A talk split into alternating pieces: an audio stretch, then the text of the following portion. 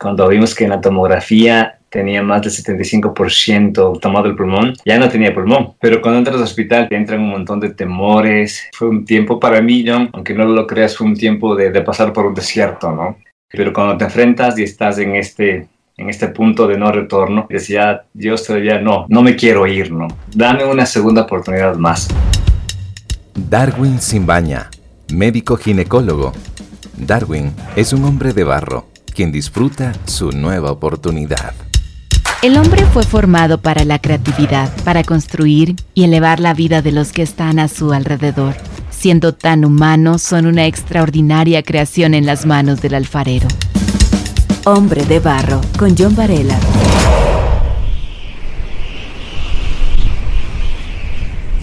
Te quiero decir que resulta casi imposible creer que el desierto más grande de nuestro planeta no es el Sahara, sino que es la Antártida.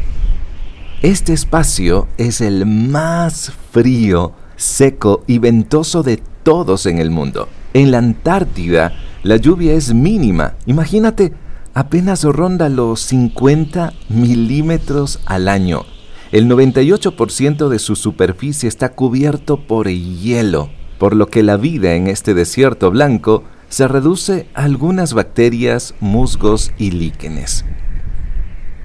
Hoy muchas personas están atravesando desiertos emocionales, físicos, desiertos espirituales que se han desatado por la enfermedad. Hoy en este mismo instante hay hombres, hay mujeres, cuyo desierto están dentro de un hospital, conectados a un respirador. Cuando uno se encuentra en espacios como estos, ¿qué viene a nuestra mente? Si tenemos otra oportunidad para salir de este desierto, ¿qué cambiaríamos? Hoy tengo a un buen amigo su nombre es Darwin Simbaña para conocer su historia. Hombre de barro, originalidad en sus manos. Darwin, qué gusto saludarte. ¿Cómo estás? Hola John, ¿qué tal? ¿Cómo estás? Es un gusto poder volver a conversar otra vez. De las muchas conversaciones que hemos tenido, creo que hay muchas cosas que en mi tiempo de enfermedad no pudimos conversarlas, John. Entonces espero que esto sea algo que alimente nuestras vidas y refresque nuestro espíritu. Darwin, cuéntanos ¿Qué sentiste, qué viviste al entrar al hospital y despedirte de tu esposa? Eh, ¿Sabes qué, John? Creo que algo muy importante es eh, poder reconocer como persona que cuando uno entra al hospital uno piensa que, que vas a salir, ¿no? Piensas que estarás unos dos, tres días en hospitalización, saldrás y vuelve, y la vida vuelve a ser la misma. Pero en mi caso, eh, cuando entré al hospital, yo nunca pensé que iba a ir a terapia intensiva. Pensé que iba a estar solamente con antibióticos, con poco de oxígeno, e iba a salir, porque yo no quería entrar al hospital. Yo previamente estaba en la casa utilizando un poco de antibióticos, con todo el medicamento que te pueden dar para el COVID, estaba con mi tanque de oxígeno, pero cuando entras al hospital tú dices, no, yo no voy a terapia, ¿no? Entonces, obviamente ahí creo que los miedos se disparan. Yo me despedí de, mi esposa pensando que iba a salir bien, pero los, los exámenes, eh, la tomografía decían otra cosa, ¿no? Decían que ya no tenía pulmón y que obviamente la cantidad de oxígeno requerida era tan alta, era de 35 litros por minuto que necesitaba y obviamente necesitaba terapia. Entonces, cuando uno entra a la terapia, John, eh, ahí sí te pones a pensar y dices, bueno, ¿será que luego puedo salir? Te entran un montón de temores, de miedos. Eh, y obviamente uno siempre dice el miedo a la muerte, ¿no? Yo pensaba en mi corazón, sí, bueno, eh, estoy medio listo, tal vez decía yo, pero cuando te enfrentas y estás en este en este punto de no retorno. Eh, me acuerdo que yo me aferraba a la cama, John, estaba sujeto a, la cama y decía, Dios todavía no, no, no, no, no me quiero ir porque todavía mis chiquitos están pequeños, dame una segunda oportunidad más. Y únicamente lo que podía pensar es, Dios, dame otra oportunidad para que yo pueda volver a abrazar a mis chiquitos, para que yo pueda abrazarlo a través de mi esposa. Eh, y obviamente porque me despedí, ¿no es cierto? Me despedí como, como tal vez cualquier día, entonces, obviamente, al estar ya en esta cama, te hace pensar y valorar muchas cosas. Y lo que siempre se me viene a la cabeza, John, es, eh, eh, y bueno, ¿y, qué pasó con mi tiempo aquí? ¿no? ¿Cómo lo aproveché? ¿Cómo, ¿Cómo tal vez lo disfruté? Y lo que siempre se me viene a la cabeza es que tal vez uno tiene su mente cuadrada, tal vez grabada, y, y cuando uno valora prioridades, dice primero es Dios, luego viene mi familia, luego viene mi trabajo. Y cuando estás ahí, cuando yo volví a, a ver esas prioridades en mi vida, me di cuenta que siempre estuvo el trabajo, en segundo lugar el trabajo y en tercer lugar el trabajo. Creo que fue una gran oportunidad, John, para poder eh, ver tus prioridades y poder decir, bueno, ¿y, en qué estoy? No? ¿En, qué he estado en todo este tiempo? Y a pesar de que fue un tiempo bastante complicado, bastante difícil, creo que fue muy importante eh, pasar por esto, porque creo que fue un tiempo de aprendizaje, fue un tiempo para mí, John, aunque no lo creas, fue un tiempo de, de pasar por un desierto, ¿no? Un desierto en el que yo yo no le pude sentir a Dios yo eh, eh, cuando estaba en la terapia. Decía, Dios, yo estoy, eh, tal vez, no sé si pueda salir de aquí otra vez, pero déjame escucharte, ¿no? déjame, déjame oírte y dame esa seguridad de que si hoy día ya no estoy con mi familia, estoy contigo. Pero me sentí abandonado, me sentí sin sustento. así toda mi vida pensé que Dios estaba ahí conmigo. ahora era el momento, ¿no? Ahora lo tenía que sentir. Pero sabes que no, John. Me sentí frustrado, me sentí separado, alejado de la casa, alejado de mi Dios.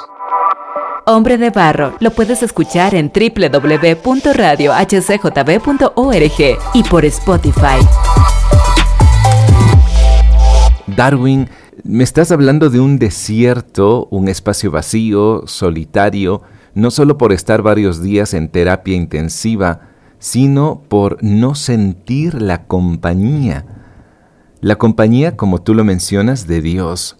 ¿Qué ocurre cuando tú sales del hospital, llegas a casa, te encuentras con tu familia, me imagino? ¿Ese abandono que describes desaparece? Eh, inclusive cuando llegué a la casa yo eh, sentía lo mismo, me sentía abandonado.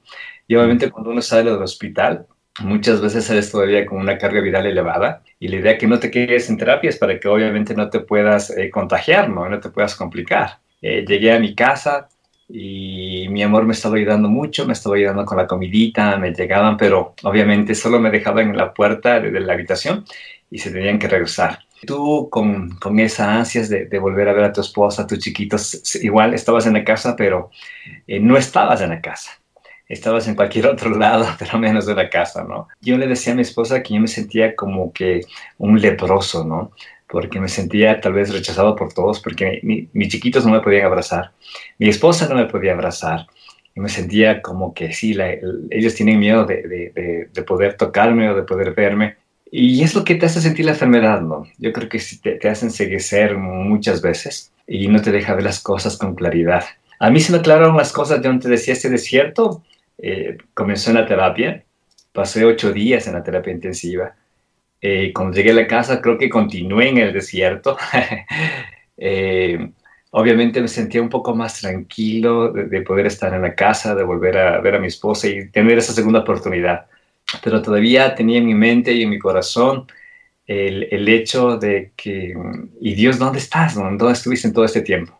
Al oírte me recuerda lo que dijo una persona su silencio no es ausencia. Pero claro, tú lo estabas viviendo y además sintiendo en un espacio donde te veías eh, rodeado de cables, oxígeno, eh, enfermeras, médicos que entraban, que miraban de pronto tu historial, que decían ciertas cosas entre ellos, no sé, pero también estabas dentro de una sala donde había otros pacientes con COVID.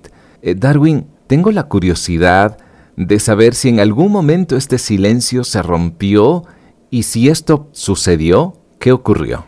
Cuento esto, John, que yo soy médico y obviamente mis pacientes me sacaron de la cama, ¿no? me sacaron de, mi tiempo de, reposo, el tiempo que mandaron a, que guarde, a que me pueda recuperar. Me acuerdo que fue un día viernes, en la tarde, me llegó una mujer que estaba embarazada, una paciente que la estaba atendiendo, y lo primero que me dijo fue, ¿sabe qué, doctor? Le llamé a tal fecha y tal hora y usted no me contestaba.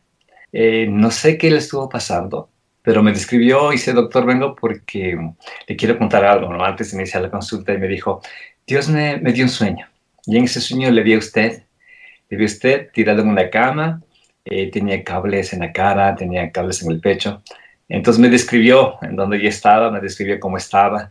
Eh, pero lo más importante de eso, John dijo lo siguiente. Eh, Dios me dijo algo, Dios me dio el sueño, pero no solamente me dio el sueño de verlo usted, sino que me dijo algo de lo que usted estaba buscando. Y me dijo que por favor le diga a usted que Dios nunca estuvo adelante suyo ni atrás suyo. Dios siempre estuvo a su lado, dándole la mano para sostenerlo. Entonces, con eso, John, eh, me quebró el corazón, ¿no es cierto? Y fue lo que yo estaba anhelando y buscando. Con esto Dios me tocó, ¿no? Y me dijo, sabes que yo siempre estuve contigo. Eh, entonces yo decía, ¿y por qué por este desierto, no?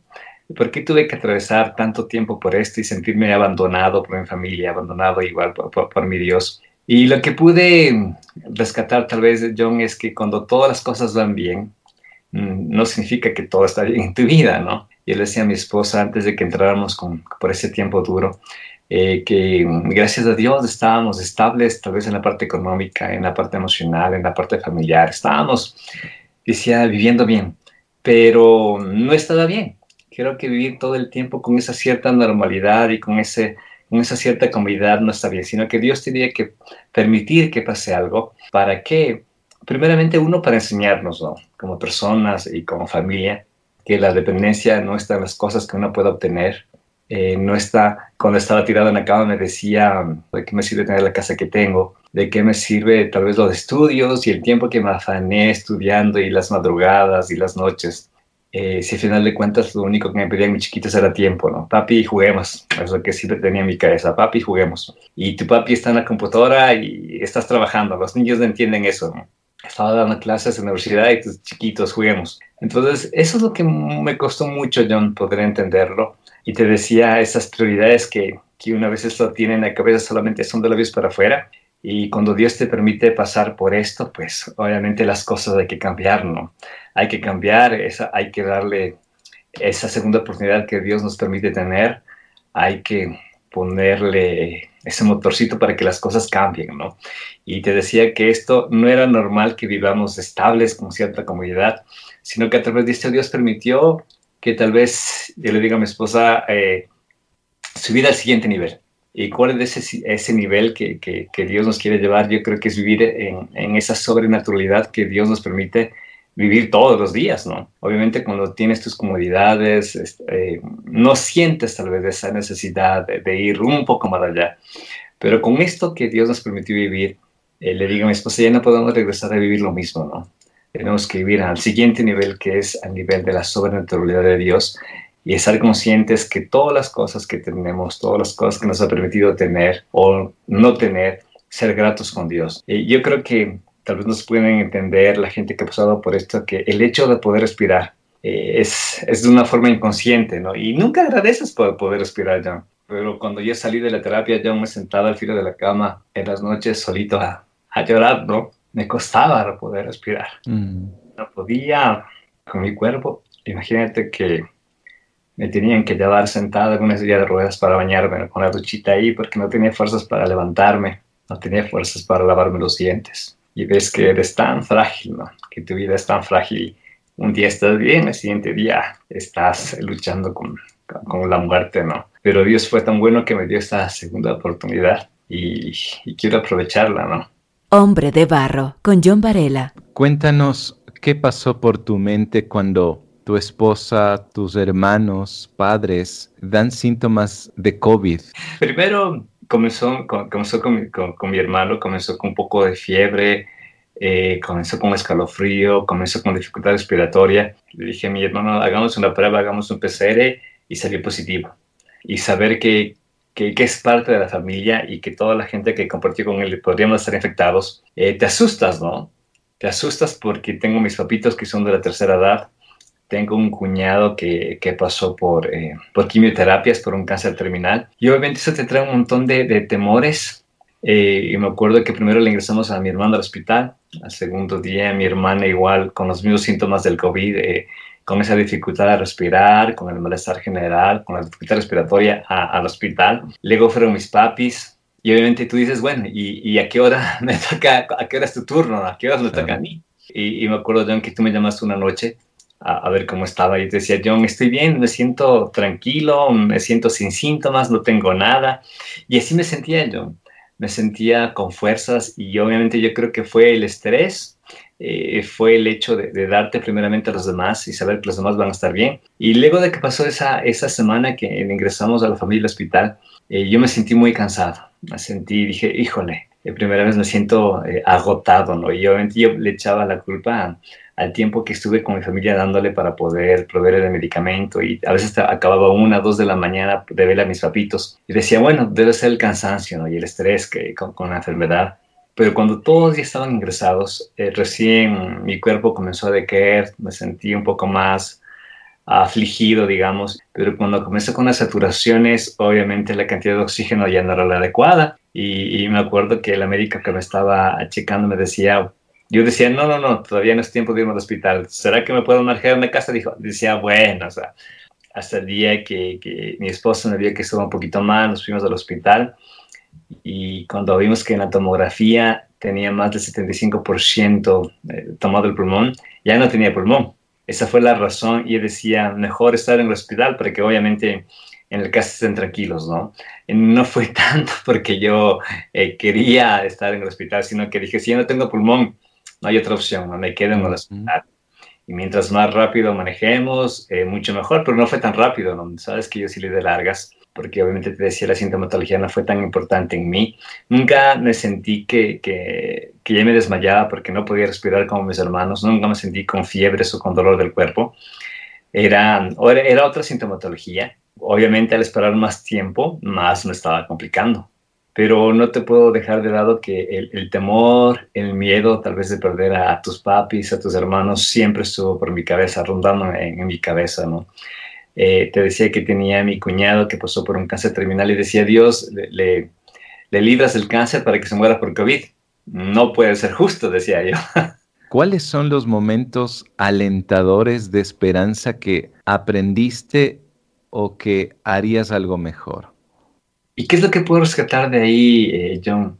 Eh, en ese tiempo me acuerdo que mm, mi esposa me comenzó a contar qué es lo que estaba haciendo la gente, cómo le estuvieron ayudando a mi esposa a pesar de que tal vez en el hospital, en la terapia que yo estaba, no te pude sentir Dios, pero cuando llego a la casa puedo ver que tú estuviste actuando, ¿no? Estuviste actuando a través de amigos muy queridos, ayudándonos con la comida. Imagínate que en, mi casa no quedó nadie, solo quedó mi esposa. Mi esposa también estuvo con COVID. Ella tuvo un malestar espectacular del cuerpo. Ella no podía pararse, no podía partir una manzana, me comentaba. Mm. Era una molestia tal que ella decía, prefería estar, decían estos pelados, prefiero estar muerta, ya no quiero estar acá. Era por la molestia que tenía. Pero pude ver que Dios estuvo hablando de maneras que yo no la esperaba. Eso me dio como que un cierto em, aliento y decir, Dios, bueno, que, espectacular que estuviste hablando de formas que yo no esperaba. El hecho de que te puedan servir un platito de comida yo en, ese tiempo de, dificultad es increíble, ¿no? Te ayudan, te ayudan un montón. El hecho de una llamada telefónica, saber cómo estás, el hecho de que te manden algún mensajito eh, sabiendo que están orando por ti, creo que es lo más importante yo. Eh, yo siempre digo, yo creo que, no, no creo, estoy seguro que estoy aquí con esta nueva oportunidad por toda la gente que pudo estar orando por, por ti, por tu familia. Eh, entonces yo creo que eso te da un, te, ayuda un montón a, restaurar tu estado de ánimo, a tal vez salir de ese estado de depresión, de ansiedad que tienes. Yo te contaba que eh, al sentarte a respirar es horrible porque no puedes, te cuesta un montón respirar, te cuesta un montón otra vez que tu cuerpo esté como antes, ¿no? Eh, hace ocho días estabas haciendo ejercicio, John, saltando, corriendo y a la semana no puedes ni pararte de la cama, no te puedes bañar, sientes que, que te mueres porque no, no puedes estar sin el oxígeno, estás atado al oxígeno noche y día. Eh, entonces, eso es te cuesta tal vez poder entender eso y, te cuesta tal vez comprender que es parte de un proceso, ¿no? Y que ese proceso obviamente va a, llegar a, un tiempo en el que va a pasar, pero hasta que pase esto era, era complicado. Y decía, bueno, em, bueno, Dios, gracias por permitirme pasar por esto a veces Dios eh, también se mueve con ese viento apacible, ¿no? Y ese viento apacible muchas veces puede ser una llamada telefónica de un amigo, como tú le hiciste, John. Puede ser el, hecho de que simplemente te pongan, estamos orando por ti, ¿no? E, esos son los vientos apacibles y Dios también obra de esta manera. Felizmente, eh, tu familia se restauró en, su totalidad. Todos los que entraron al hospital salieron con vida. Pero ¿qué decir aquel hombre que hoy mismo ha experimentado la pérdida y que está también preguntándose, yo quiero aprovechar esta segunda oportunidad, no sé cómo, ¿qué le dirías? Es bastante complicado. Lo más importante que yo puedo rescatar a John es que, que debo estar agradecido por las cosas que Dios me ha permitido vivir. Inclusive ser grato con lo que me permitió pasar, ¿no? con, con esta enfermedad del COVID. Eh, tal vez no se hubieran abierto mis ojos como, como lo puedo ver ahora con claridad, pero fue algo para poder crecer. ¿Y, qué es lo que te puedo decir, John? Que al final de todas las cosas, con enfermedad, sin enfermedad, tal vez con una parte, hay mucha gente que tal vez ahora no tenga trabajos, que perdió su trabajo, que perdió su esposa, que perdió a su papá, mamá. Simplemente les quiero decir que, que Dios es fiel a pesar de las circunstancias que uno puede pasar. Y algo que siempre tengo presente en mi cabeza es que Dios no es loco para que pueda quitarte la vida de la gente que más amas o que pueda haberte permitido pasar por esto, pero todas las cosas que le haces con un propósito, ¿no? Y el propósito creo que obviamente es, es que nuestros ojos, nuestra mente retorne al corazón de, Dios y reconocerlo. Creo que es un tiempo, eh, John, que no es una familia, no es un solo país, es todo el mundo que está atravesando por esto. Y creo que hay un montón de, o millones de personas que han muerto sin saber de un Dios, sin saber de alguien que dio su vida por ellos. Eh, y creo que es una de las razones más importantes, John, eh, poder otra vez eh, volver tu corazón a Dios y poder proclamar ese amor a la gente que no le conoce. Darwin, después de todo lo que tú me cuentas, me gustaría hacer una pregunta que esto debería ir al inicio de la entrevista. ¿Quién es Darwin Simbaña ahora? Pues yo creo que hay un, un antes y un después, ¿no? Mientras estaba tirado en esa cama, decía, ¿de qué me sirven los títulos? Eh, de qué me sirve haber obtenido algunas cosas materiales, pero cuando te afrontas con, con, esto dices, ¿y de qué me sirve, no? Entonces, luego de salir por ese proceso, digo, y ahora, bueno, y ahora, y ahora quién soy, ¿no?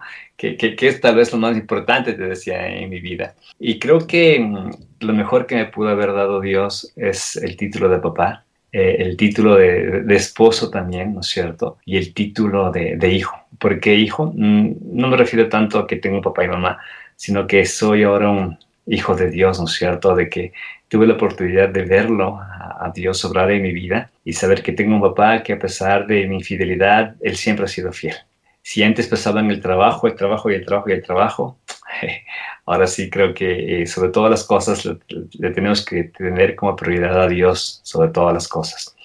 Yo decía, Dios, pero yo siempre te tuve como prioridad, decía yo, ¿no? Si yo, si yo me levanto a 5 de la mañana a orar, decía, ¿no es cierto? Oye, desayuno, almuerzo y merienda, te tengo presente mis cosas. Eh, pero cuando estás ya al borde de la muerte, dices, eh, fue verdad todo lo que yo estaba sintiendo y, haciendo. O cuando tú le das tu abrazo a tu esposa, yo, para mí fue diferente cuando salí de Rusia y darle un nuevo abrazo a mi esposa y a mis hijos, ¿no? esa oportunidad que yo quería. Y obviamente antes de esto das un abrazo y no pasa nada ya, ¿no? O sea, es un, es un abrazo más. Eh, pero cuando te dan una nueva oportunidad, el abrazo es diferente, ¿no? Lo sientes con el corazón y dices, ¡ay, qué rico! O sea, volver a sentir los huesitos de mi esposa, los huesitos de mi chiquito, dices, ¡ay, Dios, gracias porque puedo volver a hacer esto, ¿no? Claro. Entonces, eh, sí, gracias a Dios me permitió cambiar esa forma tal vez de pensar y de vivir, ¿no? Y, saber que gracias a Dios que me permitió eh, regresar, me permitió estudiar, no digo que los estudios sean malos, eh, pero sí, pero hay que valorar lo más importante, ¿no? Y lo más importante es los títulos que Dios me dio como hijo, como papá y como esposo. Darwin, te quiero agradecer por este tiempo, que sigas disfrutando de aquello que hermosea en realidad la vida. Sí, gracias John, gracias porque creo que como tú dices, lo, que, lo que más hermosea nuestra vida es la relación con, con nuestra esposa, con nuestros hijos, con la gente que uno ama. Eh, saber que en ese abrazo que te da tu hijo, eh, Dios te está diciendo te amo y te amo mucho. En el abrazo que tienes con tu esposa, con tus papitos, creo que es tiempo de poder valorar eso y, y esperemos no pasar por cosas complicadas para valorar eso, ¿no? Como en mi caso sino con tiempo decir gracias Dios por todo lo que me das y por lo que no me das también. En este diálogo con Darwin se han resaltado palabras como temor, muerte, silencio, desierto, nueva oportunidad, evaluación y también agradecimiento. Lo que vivió Darwin me parece una montaña rusa física, emocional y espiritual. De todo corazón espero que la historia aquí contada te permita en primer lugar reflexionar y además que esta historia haya brindado aquella respuesta que tú estabas buscando. Ahora bien, te invito a escuchar el próximo episodio y para ello te quiero dejar con una pregunta. ¿Cómo vivir cuando la luz de tu compañera de vida se apaga? La historia de Santiago la debes escuchar. Hasta pronto. Hombre de Barro con John Varela. Hombre de Barro es una producción de HCJB.